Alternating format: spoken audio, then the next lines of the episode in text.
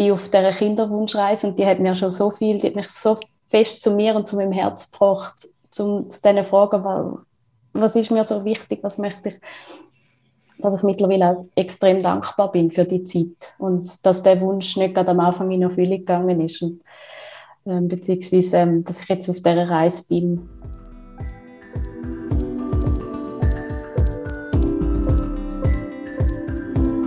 Mal ehrlich, der Podcast von Any Working Mom. Ich bin Andrea Jansen. Und ich bin Anja Knabenhans. Wir würden gerne alles wissen, immer souverän und nie überfordert sein. Aber mal ehrlich, das schaffen wir nicht. Was wir können, ist mit interessanten Menschen reden oder zulernen. Baby Steps, weißt Jetzt kommen zweieinhalb Minuten Werbung. Der Podcast wird nämlich unterstützt von HelloFresh. Danke vielmals.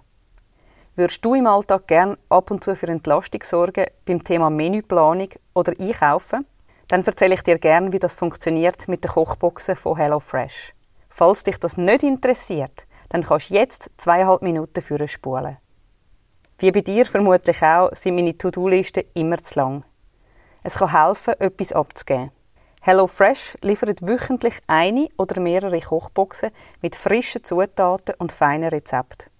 Das Einzige, was du machen musst, auswählen, für wie viele Personen die Kochbox sein soll und ob du bestimmte Vorlieben hast. Sollen die Menüs vegetarisch sein oder mit Fleisch? Oder brauchst du familienfreundliche Gerichte? Einfach auswählen, das Abo starten und Schluss mit der Denkarbeit. Die Box und ihre Größe kannst du natürlich jede Woche anpassen. Oder du kannst pausieren oder künden. Diese Flexibilität finde ich das Genialste an dieser Box wenn man mal in der Agenda sieht, dass sich eine anstrengende Woche nähert, dann kann man einfach ein Entlastung einplanen und so dafür sorgen, dass man trotz Stress gesunde und abwechslungsreiche Mahlzeiten daheim hat. Ich habe insgesamt sechs Gerichte von der Kochboxen ausprobiert und finde Folgendes sehr praktisch. Erstens, die Kochbox wird direkt vor die Haustür geliefert. Alles ist übersichtlich geordnet und was kühl sein das ist auch wirklich kühl. Ich weiß nicht, wie es bei dir ist, aber ich schleppe mich immer ab wie verrückt. Muss unterwegs noch bei den Geistli, beim Reideseil und so weiter anhalten. Also meine Lebensmittel kommen nicht so kühl die an. Zweitens. Die Rezepte machen Lust, mal etwas Neues auszuprobieren. Sie sind gut beschrieben und recht einfach zum Nachkochen. Und das sagt eine, die wirklich keine gute Köchin ist. Besonders Gewürzmischungen finde ich super. Ich bin sonst nämlich immer so ein bisschen der Typ Handgelenk mal Pi und das kommt irgendwie nicht so gut raus. Drittens, das Verpackungsmaterial ist recycelbar. Und apropos Nachhaltigkeit, 80% der Zutaten kommen direkt vom Erzeuger. So, das wäre meine persönliche Erfahrung mit HelloFresh. Willst du es auch ausprobieren? Exklusiv für alle Hörerinnen und Hörer haben wir einen Vouchercode. Den findest du in der Episodenbeschreibung von dieser Podcast-Folge. Und jetzt weiter mit dem Podcast.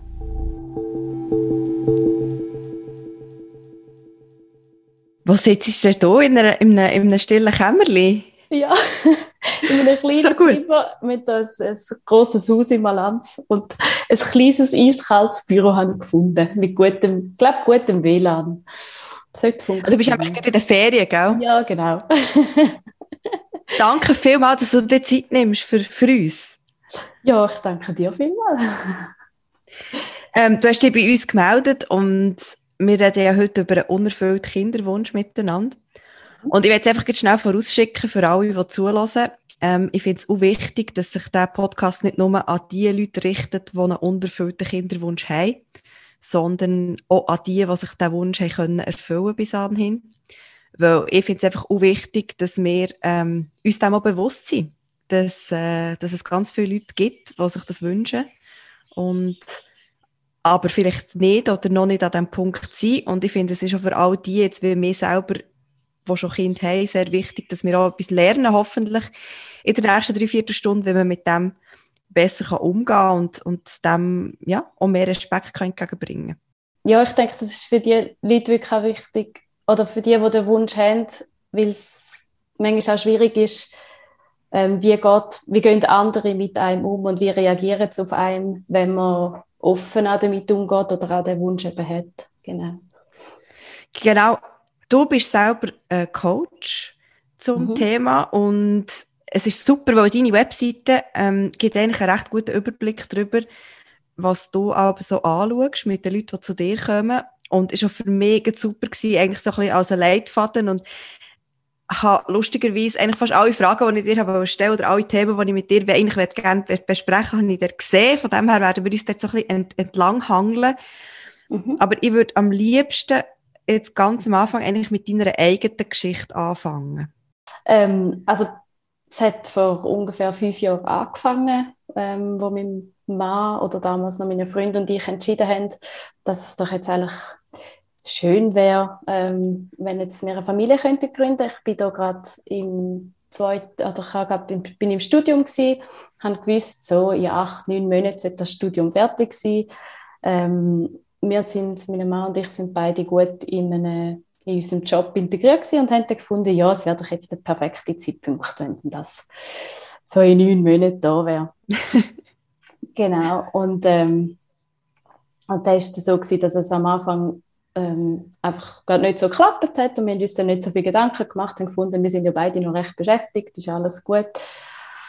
Und ähm, wo es dann aber doch ein Jahr lang nicht gegangen ist mit vielen psychischen auch auf und ab, weil rundum haben doch relativ viele ähm, Kolleginnen, Kolleginnen und Kollegen ähm, Familie gegründet, haben Kind bekommen, sind schwanger geworden.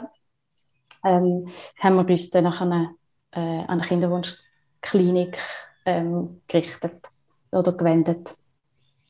Darf ich schnell dazwischen fragen, wie hast, mhm. was hast du vorher schon gemacht? Also weißt, bist, äh, hast du irgendwelche Apps genutzt? Hast du irgendwie über das Stäbli gebieselt jeden Morgen? Hast, äh, bist du zum Frauenarzt oder Frauenärztin gegangen? Oder wie hat das ausgesehen vorher? Ähm, also bevor wir in die Kinderwunschklinik gegangen sind, ähm, ich habe so zwei, drei ähm, Sachen probiert, wie mit irgendwie mal den Eisprung ähm, mit irgendwelchen Stäbchen, also so wie du jetzt gesagt hast, mit irgendwie mhm. ähm, jeden Morgen, wo es könnte, der Eisprung sein, zu schauen, ob der Eisprung auch tatsächlich ähm, da war. Jeden Morgen das zu testen, mal ein Zyklus probiert mit Temperatur messen, ähm, das war mir dann ein bisschen zu mühsam. ähm, mit äh, verschiedenen Tee zu trinken, ähm, Nahrungsergänzungsmittel, aber gleich auch versucht, ruhig zu bleiben ähm, und diesen Tipps, die man gleich auch so halt von überall auch ungefragt bekommt, ähm, ein bisschen Folge zu leisten. Und wir haben dann auch im Internet mal geforscht und geschaut, was gibt es noch für Nahrungsergänzungsmittel etc. Mhm. Und tatsächlich bin ich aber direkt zum, zu der Kinderwunschklinik und nicht zum Gynäkologen, weil ich bis anhin ähm, nicht irgendwelche Probleme hatte mit dem Zyklus. Ich hatte einen sehr regelmäßigen Zyklus. Gehabt. Ähm, und wir haben dann gefunden, ja, der muss ich das nicht noch beim Gynäkologen abklären, da gehe ich direkt. Ich bin nicht so der geduldigste Mensch, deswegen sind wir direkt in die Kinderwunschklinik. okay. Und ist der Wunsch primär von, von dir gekommen, oder ist das einer den ihr beide gemeinsam hatten? Oder, oder wie muss ich mir das vorstellen? Mhm. Hat es euch beide gestresst in dieser Zeit? Ja, also ganz am Anfang war es so, gewesen, dass es von mir aus kam und ähm, ich war dort 29 und habe schon eigentlich immer gedacht, also so mit 30 würde ich sicher ein Kind haben, eigentlich schon ein bisschen früher, aber es hat sich jetzt dort nicht so ergeben. Und mein Partner hat dann erst nach etwa zwei, drei Mal äh, zwei, drei Monate, wo es dann nicht gegangen ist, weil man ja das Gefühl hat, ja, vorher verhütet ist immer, dann machst du alles, damit es nicht passiert. also muss es genau. doch nach ein paar Monaten, ähm, oder muss es doch dann eigentlich klappen, wenn man nicht mehr verhütet. Und dann ist er dann auch, ähm, hat er dann schon gemerkt, äh, dass langsam ein bisschen Stress, vor allem wo dann auch im Umfeld ähm, immer mehr Perle Kinder bekommen haben, hat es ihn auch ähm, sehr stark angefangen ähm, mitzuziehen und wir, sind, äh, wir haben dann eigentlich beide wirklich relativ einen starken Kinderwunsch gehabt, ja. Mhm. Und dann seid ihr in die Kinderwunschklinik? Genau, und das ist schon auch ein bisschen, vor allem auf mein, auf mein Ziel hergekommen, dass ich gefunden habe, komm, jetzt tun wir doch einfach mal abklären. Ich meine, wenn etwas ist, was man machen kann, äh, was man kann behandeln kann, dann ist es ja blöd, wenn man noch länger wartet. Und dann sind wir in der Kinderwunschklinik und dort ähm, muss man einige Versuche über sich ergehen lassen, wie irgendwie, also beim Mann tut man sich die Spermien kontrollieren, ob dort alles gut ist, bei der Frau schauen, Eileiter, ob die durchlässig sind. ähm, ist der Zyklus normal, sind Hormone normal und alles. Und dort ist es schon so gewesen, dass geheißen hat, dass ähm, das, was man bei mir kontrolliert hat, dass das alles gut ist und bei meinem Partner ist die Spermequalität nicht ganz optimal gewesen. Hat aber gleich geheißen, es sollte eigentlich auf normalem Weg klappen. Ähm, weil man aber schon ein Jahr versucht hat, das ist so ein bisschen die Zeit, wo man sagt, nach einem Jahr ähm, nicht mehr verhüten, sollte man das Ganze abklären, haben wir uns dann auch entschieden, direkt eine Insemination zu machen. Und eine Insemination ist echt, dass man, ähm, man nimmt, oder der, äh, der Mann gibt Spermien ab und die tut man dann in der Klinik, dann die Spermien zum optimalen Zeitpunkt der Frau in die Gebärmutter spritzen.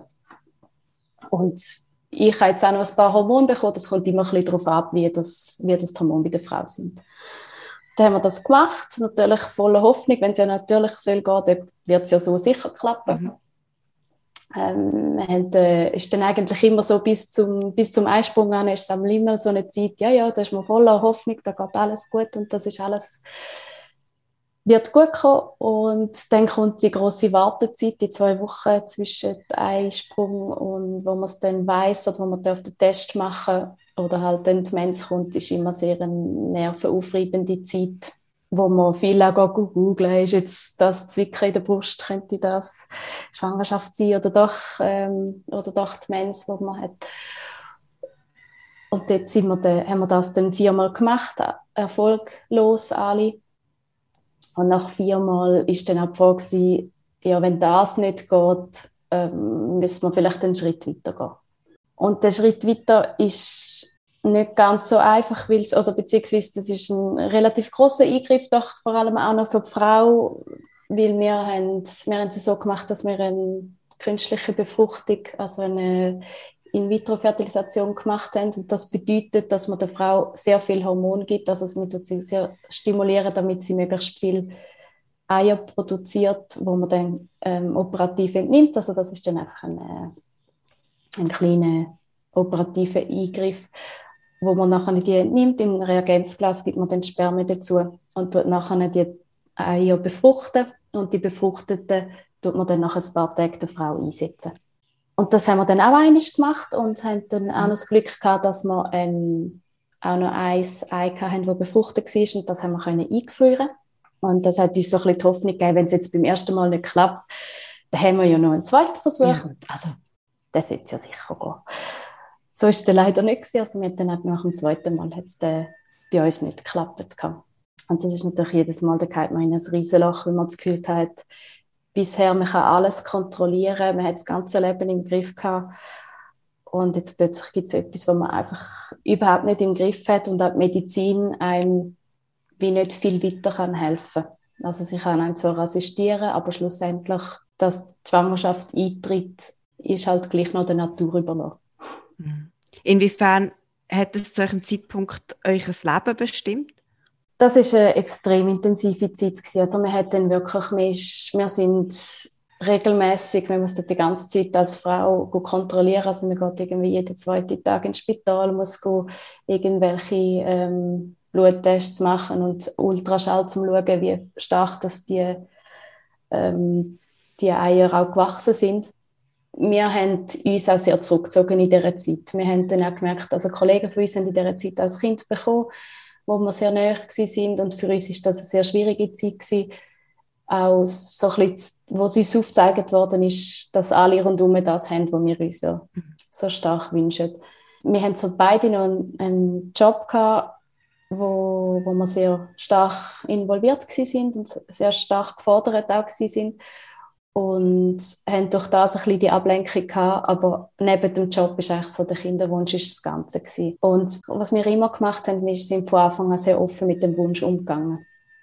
Also wir haben eigentlich wirklich schon von Anfang an, ähm, wo wir gemerkt haben, es ist nicht ganz so ring bei uns, haben wir das offen unseren Freunden, Familie und so erzählt, weil wir auch gemerkt haben, wir, oder für uns ist klar, wir tragen keine Schuld an dem. Es ist wir, wir können nichts dafür, wir haben das nicht ausgesucht. Ähm, wir möchten auch unseren Kollegen können sagen, wenn, wir, wenn es uns schwerfällt, um sie zu sehen, wenn die Eifersucht kommt, der Neid auch kommt, dass wir wie wollen, ihnen das auch offen kommunizieren. Also wir haben dann wirklich Leute gehabt, die wir dann einfach in dem Moment nicht haben wollen sehen Und dann ist wie klar gewesen, dass ähm, wir können sagen, hey, es, es tut uns einfach gerade weh. Und wie, sie, wie sind die Leute mit dem umgegangen? Ähm, das ist sehr unterschiedlich gewesen. Also denke mal etwas anderes.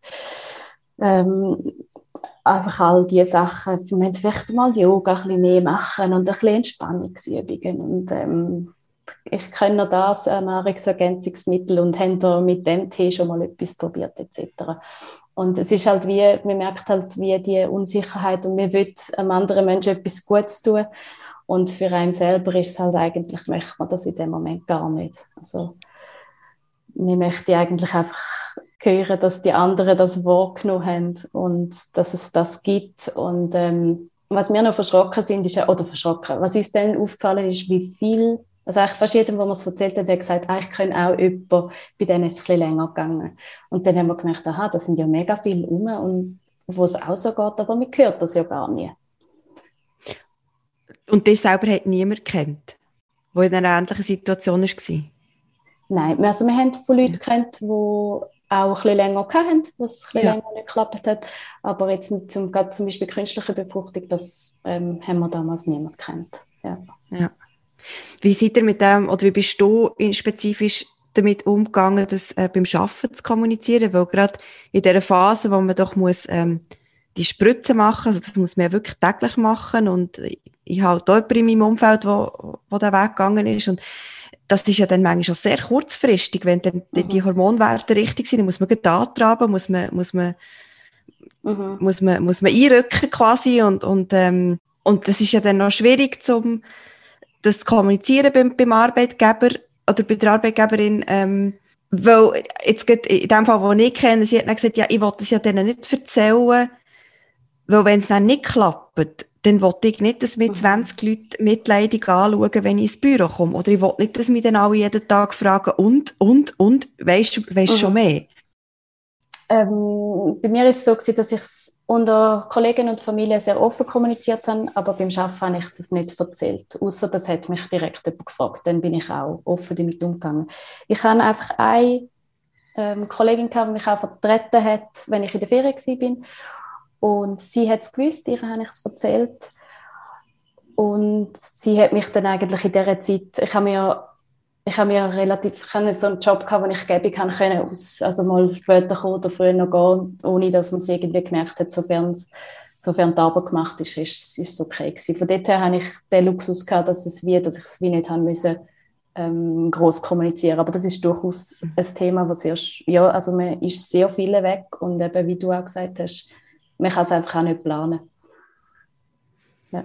Und wie seid ihr mit diesen Sprüche umgegangen jetzt von Leuten, die das halt nicht gewusst haben, die dann sagen, ja, jetzt, jetzt, und, wenn ist es so weit? Und, äh, hey, wollt ihr noch kein Kind? Mhm. Das ist ja auch, kommt ja sehr viel vor, oder? Mhm. Gerade in, in dieser, ja, in dieser ja. Zeit oder in dieser Altersgruppe, wo du jetzt drin bist. Ja. Also vor allem am schlimmsten ist es eigentlich gewesen, oder am extremsten sind die Sachen gekommen, wo wir dann noch geheiratet haben. Wir haben gefunden, ja, mhm. wir lenken uns jetzt noch ein bisschen ab, vielleicht klappt es dann, wir könnten ja mal heiraten.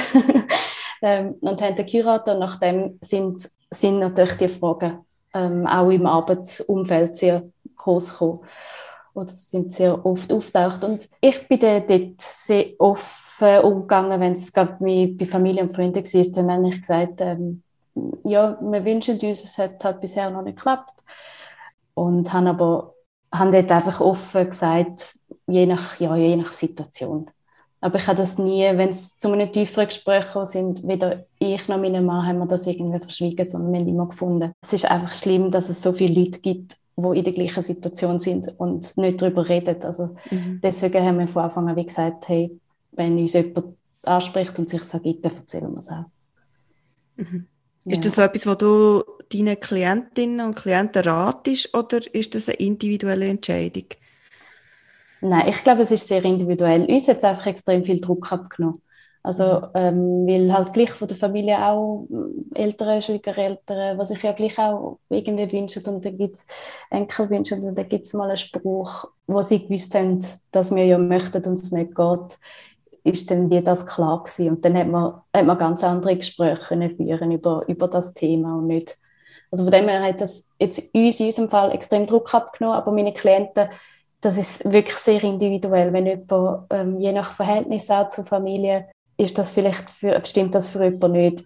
Ich empfehle, wenn es geht, dass man sich, dass man sich jemandem auch vertraut, weil es doch eine extreme Belastung ist.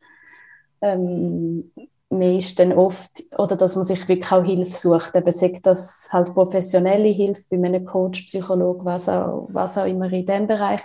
Oder aber auch wirklich mit Freunden das, das offen ähm, bespricht und sich dort auch Stütze sucht, weil es, ja, es gibt auch in jedem Monat halt die Zeit, wo es einfach so schwierig ist, wenn jetzt die Tage wieder kommen, um sich dort auch wieder rauszuholen und dass man dort auch ein bisschen bei Leuten hat, die einem dort unterstützen können. Mhm. Wie viele Runden IVF habt ihr gemacht? Wir haben ähm, nur ein IVF und nachher das, was wir haben können, ähm, einführen das haben wir auch noch eingesetzt. Und nachher war eigentlich der Plan, gewesen, dann haben wir ein bisschen Pause gemacht, wenn wir dann auch noch geheiratet haben. Und dann haben wir nach etwa drei, vier Monaten wieder neu starten. Und neu starten heisst halt wirklich alles mit diesen Hormonspritzen wieder und diesen ganzen Untersuchungen.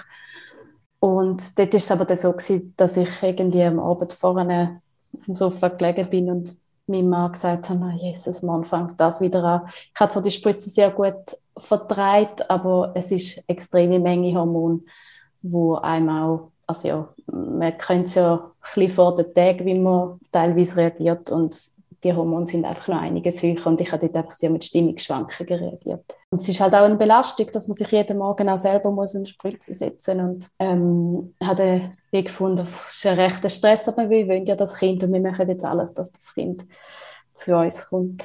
Und mein Mann hat gefunden, so, hey, ähm, also, willst du es wirklich? Weil, also, es hat einen Wert, wenn wir körperlich und mental nicht bereit sind, um das zu machen.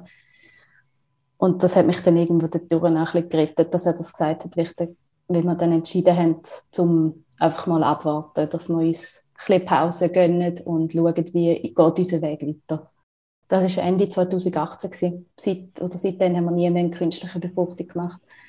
Ich habe mich dann eher ähm, damit befasst, wieso will ich eigentlich ein Kind, was, was, ist eigentlich, was ist der Sinn vom Leben, was ist mein Leben noch wert, wenn ich kein Kind habe. Gibt es gleich einen Plan B ohne das Leben eben ohne Kind? Wieso bin ich eigentlich da? Was, wieso bin ich überhaupt eine Frau, wenn ich nicht einmal fähig bin, ein Kind auf die Welt zu bringen? Ähm, es kommen dann wirklich so, so sehr, sehr viele Fragen, wo, wo auch wo einem sehr tief berühren und eigentlich das ganze Leben so ein bisschen auf den Kopf stellen. Auch, was ist mit der Partnerschaft, wenn wir jetzt kein Kind können haben bleiben wir zusammen oder ist das irgendwie, ähm, ja, ist, sind Kinder wichtiger als der Partner, sodass man probiert, mit jemand anderem quasi eine Familie zu gründen.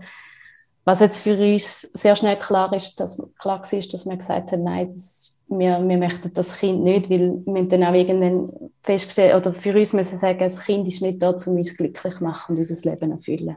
Mhm. Und das ist auch das, was ich auch heute sage. Also es ist, wenn die Aufgabe von einem Kind ist, um die Eltern glücklich zu machen, dann ist die Aufgabe für das Kind einfach schon viel zu groß, weil das Kind ist da, um sein Leben zu leben und nicht für die Eltern ähm, ein erfülltes Leben für die Eltern zu bieten was ich noch gut nachvollziehen kann, ähm, auch aus meiner eigenen Geschichte, für mich, ich habe zum Beispiel immer sehr einen starken Kinderwunsch gehabt. Also wirklich schon seit, also seit immer eigentlich. Ja, das, ist, das hat für mich auch zu meinem, ganz klar zu meinem Plan gehört, schon seit Anfangs 20.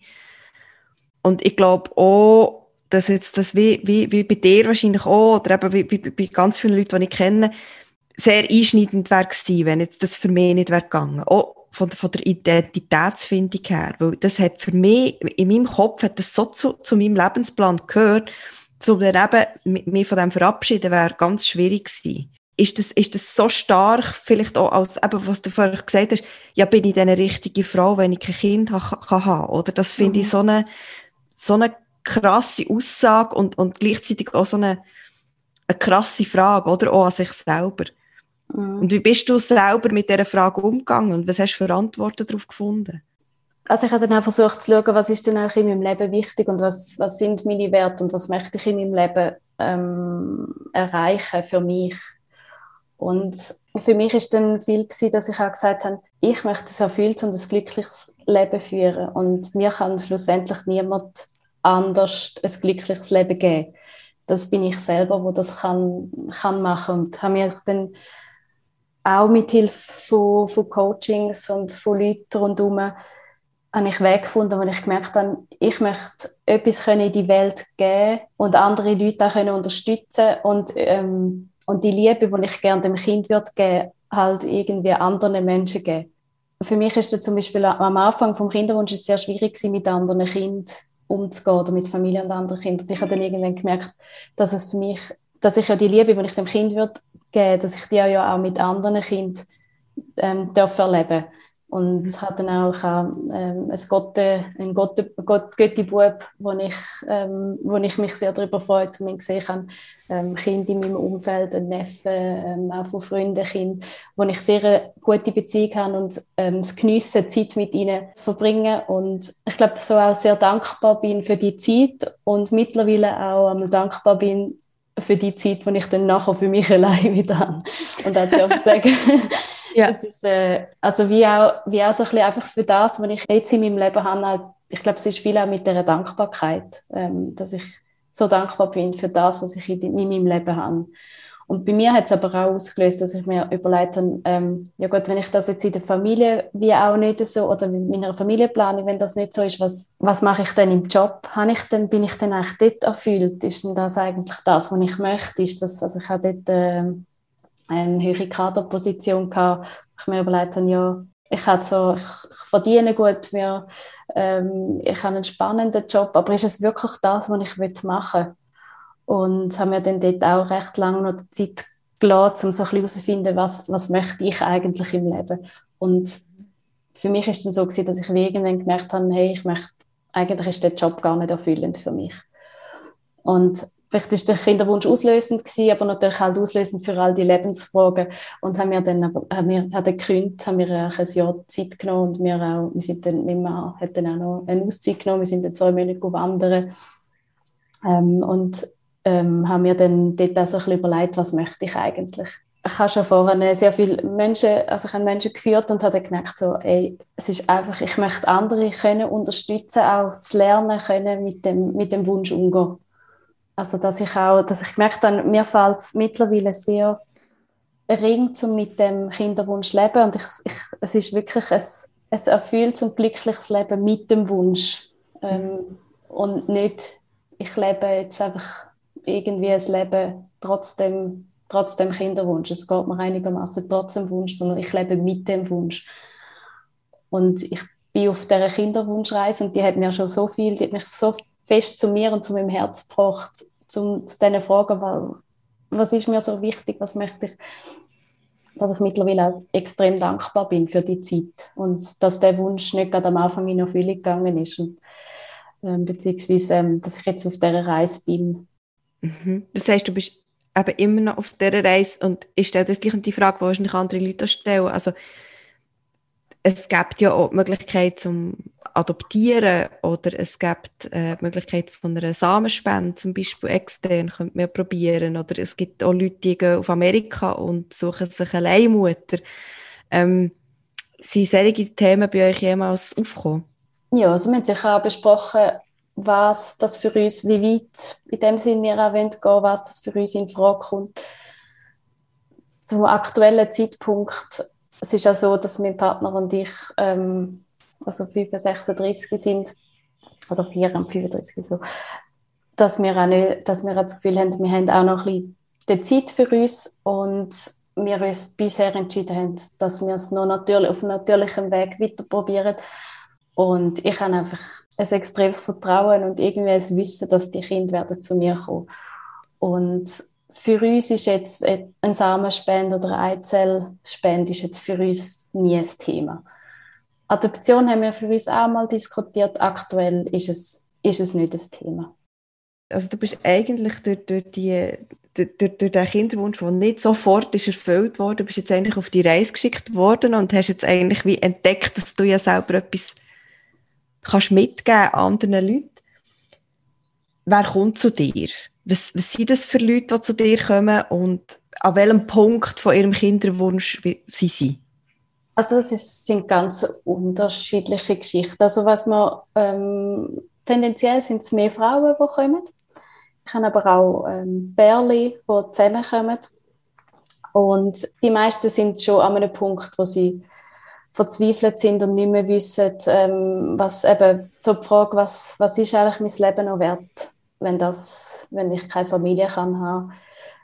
Viele Frauen, die auch das Kind verloren haben, die Sternenkind haben oder eine Totgeburt, wo man dann auch, auch noch das anschaut und wie kann man das verarbeiten und wie kann man auch ähm, also oftmals ist es auch so, dass das Medizinische, Medizinische ist ein Teil, wo man wo zum Kinder oder zum Kinderbekommen gehört und das andere ist sicher auch der mentale Teil. Und gerade beim Mentalen, da sind halt auch viele Glaubenssätze dahinter, wo, wo man ein bisschen versucht herauszufinden im, im Coaching, ist es irgendwie eben ist es zum Beispiel jemand, der sich das wie nicht erlaubt, zum, mhm. zum ein Kind zu bekommen. Ich bin nicht gut genug zum Mutter zu sein. Und wo man dann, wo, wo man dann je nachdem, wie die Frau kommt, eben haben sie Fehlgeburten gehabt, was könnte dort vielleicht auch dahinter stehen? Gibt es in der Familie sehr viele Fehlgeburten schon? Ist, steht auch etwas, ist das gut verarbeitet worden? Also es sind so, ähm, es sind so Geschichten.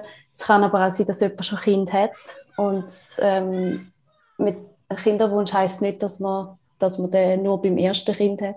Es gibt äh, Familien, die haben ein Kind, die haben zwei Kinder und die haben einfach, die möchten das zweite, das dritte, das vierte, was auch immer. Also der Kinderwunsch ist nicht beschränkt auf, äh, auf das erste Kind. So. Und der ist, auch nicht, der ist auch nicht zu werten. Also das ist, ob es jetzt das erste, das zweite oder das dritte Kind ist, wenn man den Wunsch hat, wenn man die Vorstellung hat, ist das für die Frau oder für die Familie, für das Paar genauso schlimm, wie wenn es, also ob es jetzt das erste, das zweite, das dritte, was auch immer ist. Mhm. Dann darf ich da ganz schnell, darf ich da ganz schnell einhaken, weil das ist eigentlich ein Thema, das bei uns auf, äh, auf dem Magazin auch sehr ein grosses Thema schon war und wir haben zwei Beiträge dazu. Also eben, du hast das bei dir aufgeführt, der einseitige Kinderwunsch, wenn nur jemand sich ein, ein weiteres Kind mhm. oder überhaupt ein Kind wünscht. Und ähm, wir haben dort eben zwei Beiträge dazu, die wahnsinnig oft sind kommentiert wurden und wo ich auch merke, dass das ein riesiges Thema ist. Es sind primär Frauen, die sich ein weiteres Kind wünschen. Und da hat es mich jetzt echt mal Wunder genommen, was, was ratest du diesen Leuten, was ratest du diesen Frauen, auch, auch, auch in Bezug auf ihre Partnerschaft, oder? Also was ist, wenn, wenn dort jemand sagt, ich will unbedingt und die andere Person sagt, und ich will auf keinen Fall mehr? Also optimalerweise ist es dann so, dass beide miteinander zu mir kommen, dass man das wirklich auch mit beiden kann anschauen kann. Und dann ist wirklich auch die Frage, wieso möchte jemand ein weiteres Kind? Und wieso möchte der andere Part kein Kind? Und ist das weitere Kind, ist das da, ähm, wie man, was es kann geben, ist zum Beispiel, dass man, man hat vielleicht schon zwei Kinder und sieht, wenn jetzt, jetzt wird das schon langsam größer und ah, ich habe wie fast Angst, um mich jetzt wiederum als, als Frau vielleicht auch wieder im beruflichen Einstieg oder wie geht es dann weiter? Und es wäre wie, ähm, sage jetzt in Anführungsstrich, einfacher, noch ein weiteres Kind zu haben, weil das könnte man ja quasi schon. Ähm, ist das der Grund? Oder was ist für ein Grund dahinter, wieso dass jemand noch mal ein Kind möchte? Also man versucht, wie das zu ergründen. Und das andere aber auch, wieso möchte jemand kein? Und auch dort gibt es ganz unterschiedliche Sachen. Also es kann wie sein, dass der sagt, ja, ich möchte einfach nicht. Und dann merkt man dann irgendwann, ja, die Person, also sagen wir, wenn man jetzt von einem Mann ausgeht, der hat vielleicht einfach ein sehr oder der hat vielleicht keinen Vater, ähm, ist ohne Vater aufgewachsen oder hat eine sehr ähm, komische Beziehung zum Vater gehabt und hat wirklich ein schönes und erfüllendes Vaterbild für sich, wo man dann wie merkt, hm, also der, der Wunsch, kein Kind zu haben, ist gar nicht, weil er das Kind nicht wird wollen, sondern weil er sich wie als Vater nicht kann in die Rolle finden. Ja, es ist sehr individuell, wieso dass mhm. jemand das hat. Und dann schaut man zusammen als Paar, vielleicht manchmal hilft es auch schon noch, dass man sagt, jetzt lassen wir das zwei Monate, wenn es irgendwie geht, mal das Thema mal weg und versucht jeder mal für sich herauszufinden, wieso er will, wieso er nicht will. Und trifft sich dann nachher wieder mit diesen, mit Themen. Generell hast du das Gefühl, Männer werden, oder, oder ja, Männer werden genug wahrgenommen in dem Ganzen.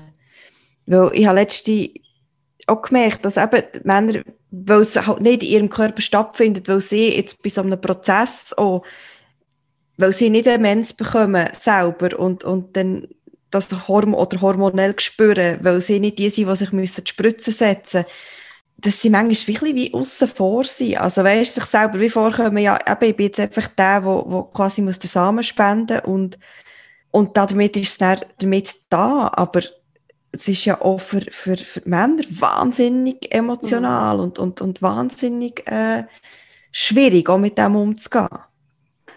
Ja, also und vor allem auch, ich sage jetzt mal, gerade wenn es so auch ist, dass das jetzt heisst, ähm, die Spermien sind nicht in guter Qualität, ist das natürlich auch die gleiche Frage wie bei der Frau. Ähm, ist, ja, bin ich eigentlich kein richtiger Mann, wenn ich nicht einmal richtige Spermien oder gute Spermien ankriege. Und dort ist es schon so, dass Männer, es ist oft so, dass, dass sie schon lockerer damit umgehen. Also, dass es wie länger geht, also kann man wahrscheinlich nicht ganz so verallgemeinern, mhm. aber jetzt so tendenziell, dass es wie länger geht, bis sie an einen Punkt kommen, wo sie sagen, hey, jetzt bin ich am Verzweifeln. Und dass sie oftmals noch so ein bisschen den, den Part haben vom Frau aufbauen, wenn sie wieder am Boden zerstört ist. Und so ein bisschen der optimistische Part. Ähm, aber sie tun eben sehr oft auch so ein bisschen im Stillen ähm, leiden. Mhm. Und schämen sich viel mehr dafür und tun das wie mit sich selber ausmachen. Und dort ist es auch sehr wichtig, dass man, dass man wirklich auch, wenn eine Frau, also es ist sehr oft, dass die Frau allein zu mir kommt, aber dass man dann auch, auch wirklich sagt und anbietet, dass auch der Partner darf kommt, dass man das, weil auch Paarbeziehung, jetzt gerade das Ganze, ja, also Sex nach Plan, ähm, dass man sagt, hey, weißt du was, ich habe im Fall nächste Woche am Dienstag den Einsprung vermutlich um das herum, wir sollten schauen, dass wir dann und dann, du das ein bisschen einplanen, ähm, dass sich der Mann dort eben nicht einfach nur als ausgenützter ähm, Part vorkommt, sondern dass dort auch die Paarbeziehung noch ähm, pflegt wird, das ist ein sehr wichtiger Punkt, auch, in der, auch im Coaching und auch in der Beratung. Und wie macht man das? Also ich kann mir vorstellen, das ist ja so ein, ist so ein grosses Thema. Und so ein alles beherrschendes Thema oder täusche ich mich da? Weißt, gibt es genug Raum für andere Sachen? Oder ist nachher bei, bei, bei diesem Paar, oder jetzt nicht nur bei euch, sondern ganz generell, mhm. ist das nachher immer präsent? Weißt, irgendwie so immer so ein bisschen Rauschen im Hintergrund? Ja, man kann das nicht abstellen, weil man geht auf die Straße raus, man sieht den Schwangeren, man sieht den Kinderwagen. Ähm, jetzt bei uns, früher in dieser Zeit, wo mir noch, oder wo ich noch nicht so gut haben können damit umgehen konnte, ich habe wie Angst gehabt, Kolleginnen zu treffen, dass ich mir im Voraus schon überlegt habe, uh, könnte die mir vielleicht erzählen, dass sie schwanger ist, was wäre, wenn jetzt die mir erzählt, dass sie schwanger ist, dass ich mich wie darauf vorbereiten auf die Reaktion. Und es ist wirklich auch so, dass es einem, also es, es nimmt, ich, ich frage meine Klienten sehr oft, wie viel Prozent vom Alltag in den Gedanken nimmt es dich ein? Und meistens ist das zwischen irgendwie 80 und 90 Prozent, wo man an den Kinderwunsch denkt. Klar, man hat noch andere Sachen, aber der Kinderwunsch der begleitet einem einfach. Und deswegen sage ich auch, das Ziel ist echt, dass man lernt, mit dem Wunsch wieder zu leben. Also, dass man ein erfülltes und glückliches Leben lernt zu leben mit dem Wunsch. Dass, der, dass man nicht mehr auf jede ähm, Meldung von einer Schwangerschaft oder auf jedes immer wenn man eine Schwangere sieht, dass man, dass man fast, äh, dass man halt gerade wieder anfängt zu brüllen und dass einem das gerade wieder mitnimmt. Das ist wie etwas, wo man, man in diesem Prozess muss lernen Und dann kann man auch wieder, das sind zum Beispiel Themen wie, ähm, dass man lernt, wenn man eine Schwangere sieht, dass man, dass man sich auch lernt zu sagen, oh, von der lasse ich mich jetzt anstecken, da ist jetzt Schwangerschaftsvirus, das kann mich jetzt quasi anstecken, dass man das versucht, positiv anzuschauen und versucht auch zu sehen, was habe ich in meinem Leben jetzt schon, wo gut ist. Mhm. Abstellen kann man das nie. Mhm. Ja. Wie kann man das als Angehörige, als Freunde, als, vielleicht auch als Großeltern, also als Eltern, wie kann man, wie kann man da unterstützen? Oder wie sage ich, wie, wie sage ich ähm, meiner Freundin, wenn ich weiss, sie hat seit sechs, sieben Jahren äh, unerfüllten Kinderwunsch, wie sage ich der, dass ich, es, äh, dass ich mit dem dritten Kind schwanger bin. Mhm. Also das ist, es ist für beide Seiten immer eine schwierige Situation. Viel haben sie uns dann zum Beispiel allein gesagt, dass es nicht mhm. wie im grossen Rahmen ist, ähm, sondern dass man wie, ich hatte dann auch Leute gehabt, wo, wo gesagt wo mir angerufen haben und das mir erzählt haben, was gewusst haben, wir treffen uns am Abend nachher. Und dass ich mhm. wie gesagt habe, ich weiss, wie schwierig dass das für euch kann sein wenn am Fall heute Abend nicht möchte kommen, ich also jetzt wie, wie schon mal wollen sagen wegen dem. Und das ist für, für uns und das ist für viele andere wie auch ähm, sicher hilfreich, dass es wieder nicht unter grossen Menschenansammlungen ist oder am Familienfest zum Beispiel. Das sind also Sachen, wenn, wenn die Schwester ein riesen Tamtam macht, dass sie jetzt schwanger ist und alle, wow, mega schön. Und wenn das wie unvorbereitet kommt, ist das, ist das etwas, kann das sehr schwierig sein. Und die mhm. Vorbereitung jetzt, mir persönlich hat es zum Beispiel immer sehr geholfen. Und nachher ist es aber auch ein, ein sehr ehrlicher Umgang, dass man sagt, hey, ich weiß wie nicht, ich, ich möchte es dir sagen und ich weiß, dir fällt es schwer und es ist auch okay, wenn du dich, wenn du dich jetzt nicht so für mich freust. Ich glaube auch das Verständnis, dass die andere Person auch einfach eifersüchtig kann sein und den Neid kann haben, so einfach das Verständnis dafür und dass man dieser Person dann nachher auch den Raum dafür gibt, dass man sagt, hey, schau, wenn es dir schwerfällt, dann melde dich doch, wenn du, wenn du mich wieder kannst sehen, so quasi. Ja, genau. Und das nachher nicht als äh, persönliche Absage nehmen, sondern einfach genau. als das, was es ist, oder? Ja. ja. genau. Und das ist auch ein bisschen der Grund, wieso ich sage, mir persönlich jetzt hilft es, oder das kann in so Situationen kann es halt einfach so viel helfen, wenn es rundum weiß, dass wir das haben, ja. dass wir den Wunsch haben. Weil anders können sie uns, ja, kann man das ja nicht, wird, wird man nicht im Voraus informiert. Jetzt hast du gesagt, du hast irgendwann angefangen umdenken und eben quasi wieder den Fokus ein bisschen anfangen verlagern und eben dankbar sein für das, was du so schon hast. Jetzt kann aber nicht, jetzt können, jetzt können nicht alle Leute, die an diesem Punkt sind, können nicht alle zu dir kommen. ähm, ein Teil vielleicht schon, aber es können sicher nicht alle zu dir kommen. Was, was können die machen? Weißt, was sind erste Schritte, um vielleicht aus, aus dieser vielleicht auch ja, Verzweiflung oder aus, aus dem aus dem Fokus auf das eine Thema ein bisschen rauszukommen? Was sehr kann helfen, ist ist dann viel so bisschen, dass man auf jedes Anzeichen achtet. Gerade wenn man zum Beispiel ähm, oder eben vor den Tagen, oh, es zickt im Bauch etc., ähm, dass man versucht, so ein bisschen im jetzigen Moment zurückzukommen und sich versucht zu beschreiben. Dass man wie auch sagt, ähm, okay, mir zwickt jetzt alles, es ist irgendwie, ich, mir ist schlecht, ähm, aber nur weil es mir schlecht ist, bin ich nicht schwanger. Also so ein bisschen, ähm, wirklich, dass man auch wie sagt, ich versuche nicht alles zu beurteilen und zu googlen und zu bewerten, sondern wir einfach mal beobachten und ähm, sich auch aufschreiben, also dass man die Gedanken hat auf zulassen. Also es hilft vielen auch, dass man wie auch sagt, ich tue jetzt einfach das mal aufschreiben, ich darf auch, mir darf es schlecht gehen. Also es ist einfach in dieser Zeit das normalste Gefühl, dass man eifersüchtig ist, dass man seine Kolleginnen nicht mehr sehen in dem Moment. Ähm, auch der Neid, der, der gehört zu der, der gehört dazu, der haben wir, dass man das auch zulässt. Und in dem Fall hilft es einfach schon sehr, einfach seine Gefühle aufschreiben und wenn möglich nicht allzu viel googelt nach allen Symptomen und was alles kann sein, aber das ist, äh, fällt nicht immer Schwierig. einfach. Mhm. Und deswegen eben so ein bisschen das Versuchen, das Beobachtende und ins Jetzt zurückzukommen und versuchen auch dankbar sein für das, was funktioniert. Also gerade wenn man seine Tage bekommt, dass man sagt, gut, jetzt hat es diesen Monat nicht geklappt, ähm, ich versuche jetzt das, das Kinderbett, meine Gebärmutter, die tut sich jetzt auslüften, da geht jetzt alles mal raus und ich tue jetzt neu, äh, ein neues Bett anziehen, so quasi, und mache das bereit für im nächsten Monat, dass man auch versucht, mit seinem Körper in eine schöne, ähm, also man hat ja oft auch so ein sehr negatives Körperbild, weil der Körper macht ja genau nicht das, was man will, dass man versucht, wieder positiv das Körpergefühl finden. Und da hat zum Beispiel, es gibt auch Fertility-Yoga, also Fruchtbarkeits-Yoga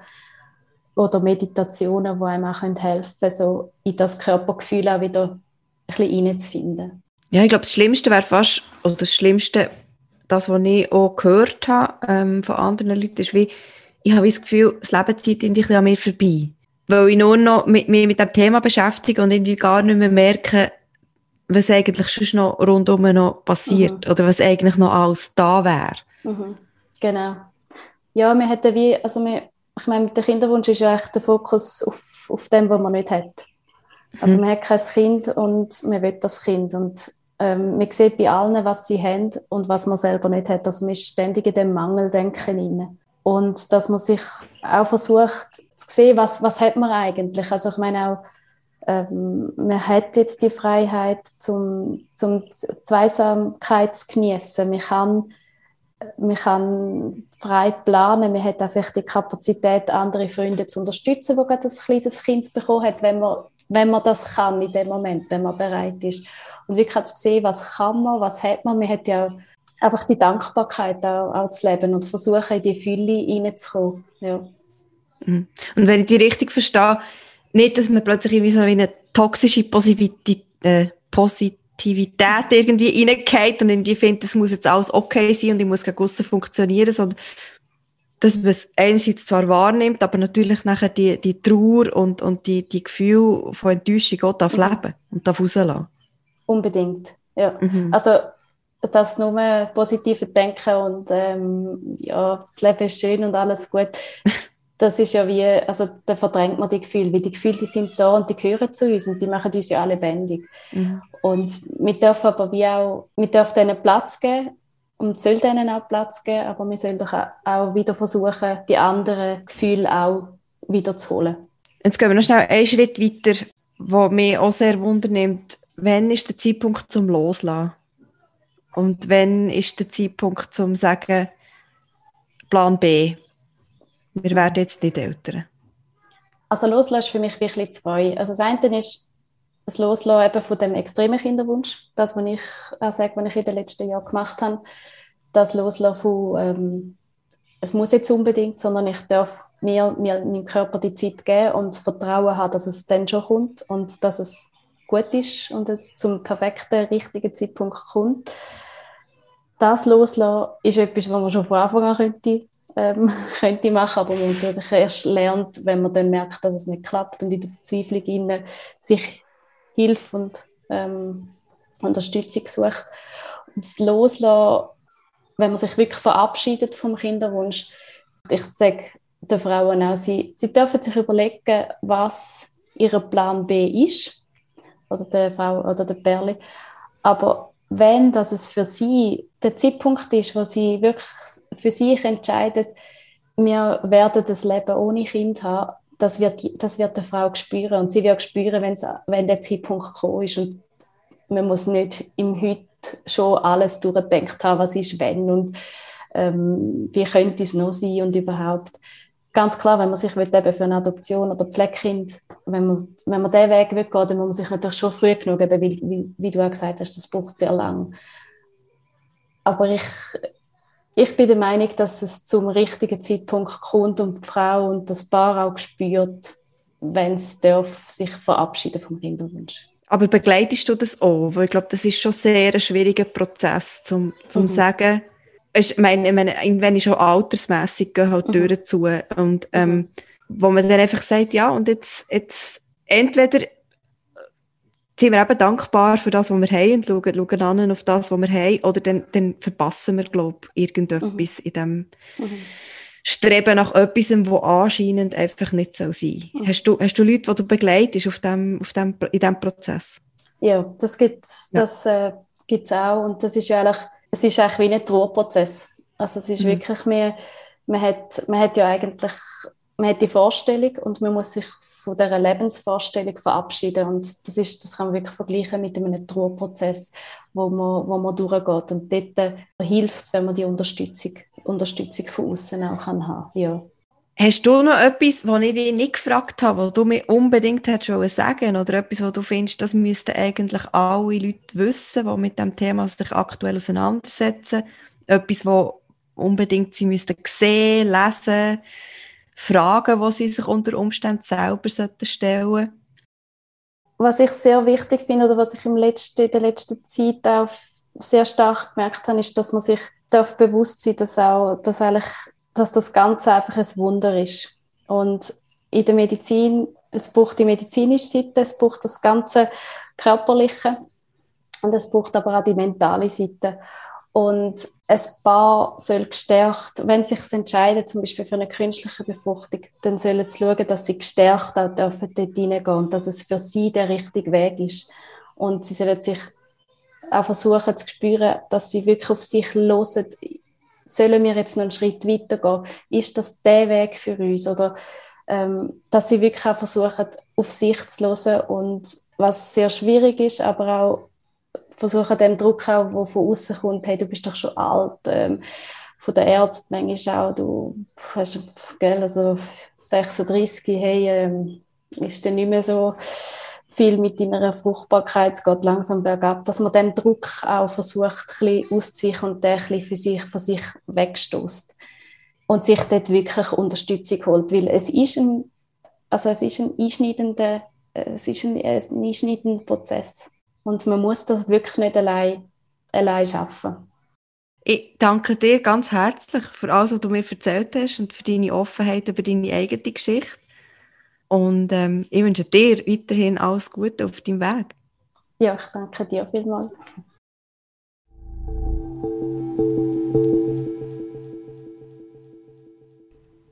Wenn euch der Podcast gefallen hat, dann würden wir uns ganz fest über eure Unterstützung freuen. Unter www.anyworkingmom.com slash danke könnt ihr uns direkt mit einem kleinen finanziellen Beitrag unterstützen. Wir sagen schon mal, merci vielmal. Das ist mal ehrlich, der Podcast von Any Working Mom. Danke vielmals fürs Zuhören. Musik und Produktion in den Jingle Jungle Tonstudios. Ihr findet uns auch noch auf www.anyworkingmom.com, auf Insta, auf Facebook und auf Pinterest. Bis gleich.